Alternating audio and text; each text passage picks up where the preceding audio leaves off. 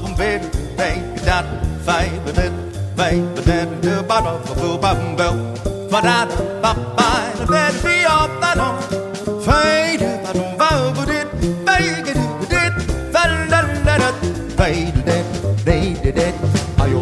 So many things through my ear, through the ear, through the ear. Then I went and opened my eyes. You are my idea, having it all in arms Now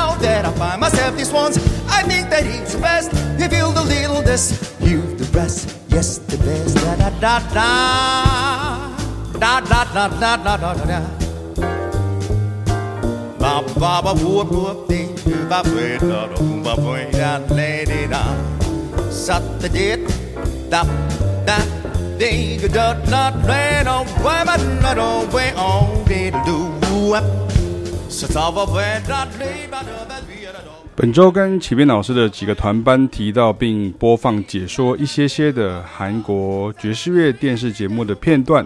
现在听到就是其中的一段啊，那也当做我跟几位同学们呢在解说的时候的一个呃详细的一个片段的内容啊。那就我们在亚洲各地接触与交流多年的经验呢。日本人跟韩国人有一个很重要的民族性，就是他们学习一项艺术或者是技术的时候，是以世界为标准的，也就是他们不会害怕说啊，学太多 straighthead jazz 就会失去在地特色，或者是没有文创精神之类的。几十年来，我感觉在台湾爵士乐。比较被带向偏文艺或是文青的感觉哈，那如果是休闲娱乐的取向就先不提了。然后很快就要有什么个人风格啦，或者是自我意识之类的，这样这都对哈。但是如果没有强调这些，就无法行销自己，获得演出机会，或者是得到什么奖啊哈。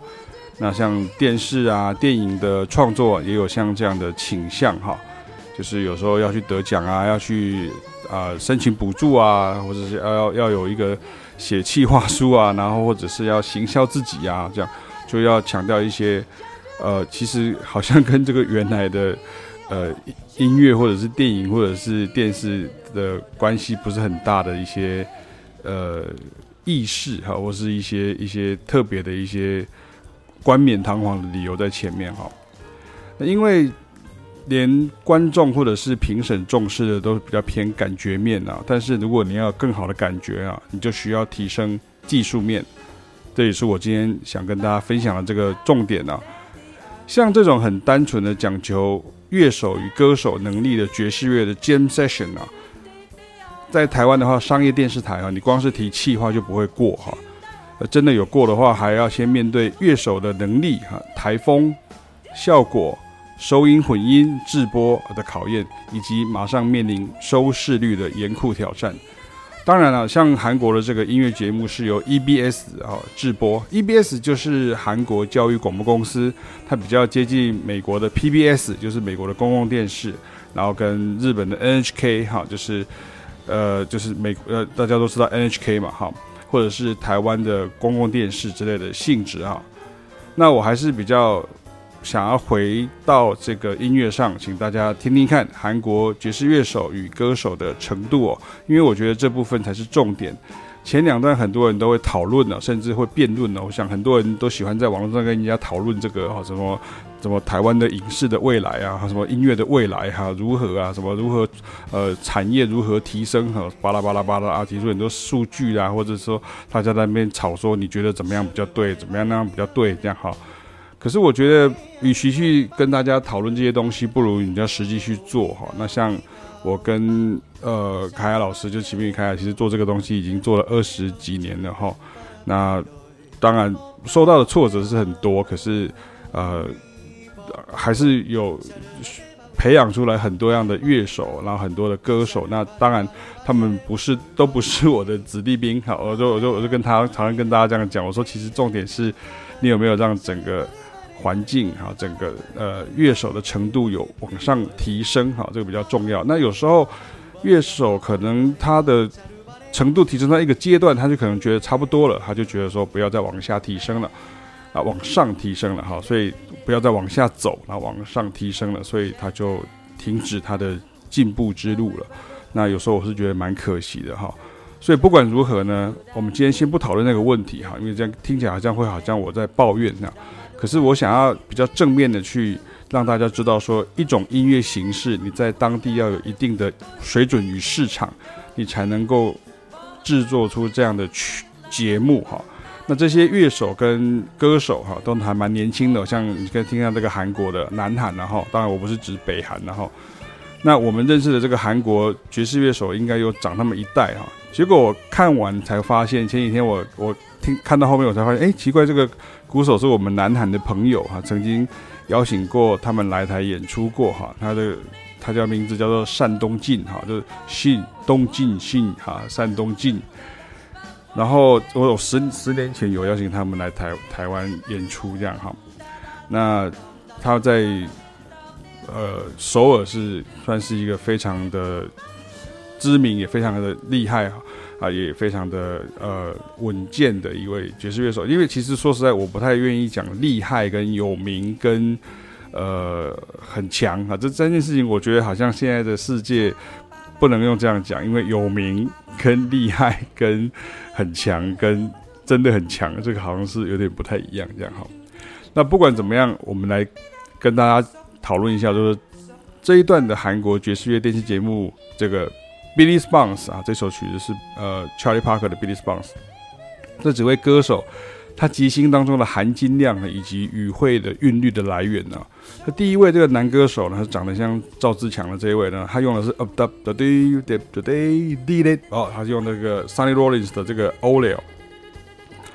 那是第一位女歌手，她用的是 Sister Sadie 还是 Horace Silver？哒嘟嘟个滴哒哒哩哒嘟嘟哒嘟嘟嘟嘟哒哒这样，或是她用到我听到了，我自我自己听到像 Hot House，就是滴滴嘟嘟滴嘟嘟滴嘟滴嘟嘟哒个嘟嘟嘟个滴咕嘟个滴滴滴。啊，当然其他还很多哈，因为很多后续的歌手的即兴跟钢琴的即兴，很多的乐曲都是我们身为爵士乐手很熟悉的。所以听起来很亲切啊，他们运用起来也很流畅，这就是所谓运用爵士语汇的真谛啊。爵士乐的即兴不是一直出现你意想不到的句子，而是你熟悉的句子会在你意想不到的地方出现，一起玩的音乐人就会很过瘾、很惊喜啊，有一点像是看 NBA 球员打篮球的时候，在众人感觉无法上篮的时候，突然上篮得分了，你会说什么呢？漂亮，这样哈。但但是你看。它并不是像复仇者联盟一样用飞的，或者是像绝地武士用原力哈，让让球进篮。所以其实音乐不是说你要一直追求更新或更快，或者是更多，并不是这样，而是一个流畅以及熟悉。然后我刚刚提到说，它是在你意想不到的地方出现你熟悉的句子，所以就表示说你对于这个部分的呃能力的培养要相当的足够。那至于说像是比较 free jazz 或是 avant-garde jazz 的概念，就是比较偏向于在研发新的打法或者是想新的玩法的角度切入，那就会让后面的人有更多的启示。那即便是放在比较原有既定的游戏规则中哈，你就姑且称之，像今天我们介绍这个，就是有点像是所谓的 straight ahead jazz，那也可以这样做。啊，倒并不是说自由前卫爵士乐就是反爵士哈，不是 anti jazz 哈。这个我们在讲堂里面呢，就是爵士原力讲堂里面的大众爵士乐欣赏讲堂的这个部分，我们都有很详细的一个解说。那这个部分它其实会有比较批判性的思考的观念与作为啊。那批判性的思考并不是负面的哈，它只是让你知道说。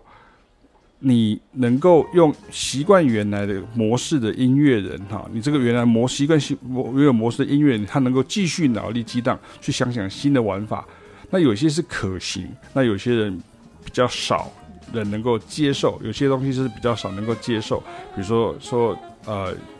不同的一些表现的模式，有的人就会觉得这样子太强烈，有人就觉得说我没有办法接受像这样的东西。像我们刚刚前面那一段，你看到第五位这个身形比较圆润的女歌手，她的概念就有带到本段讲进来，比较 free jazz、avant-garde 这样子，比如滴滴滴滴滴滴滴滴滴滴滴滴滴滴滴滴滴，还有像这样子，所以其实你看，expression 这件事情，表达这件事情有很多种方式，就跟表演一样，有很多种表演的方式，它不是只有一种单一一种而已。可是不管怎么样，一个经验丰富的一个演员，好，一个演员，那他一定会让人家觉得说他是呃不怯场，而且是有相对的这个丰富的演出经验的，他就不会生涩。那有时候我们在学习音乐的时候，像爵士乐的时候，我们就会感觉很生涩，感觉好像不是很熟悉那种感觉。那这个时候，这个不能用规定的，这个必须要用你自己的。呃，热爱跟这种呃，你自己的喜爱啊、热情的这样的一个程度，这这个这个程度的多寡，去逼使你自己去前往你自己要的这个东西。也就是说，这个你要有一个动力在那边。